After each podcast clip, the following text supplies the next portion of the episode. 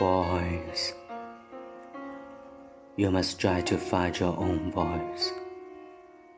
Because the longer you wait to begin, the less likely you are to find it at all.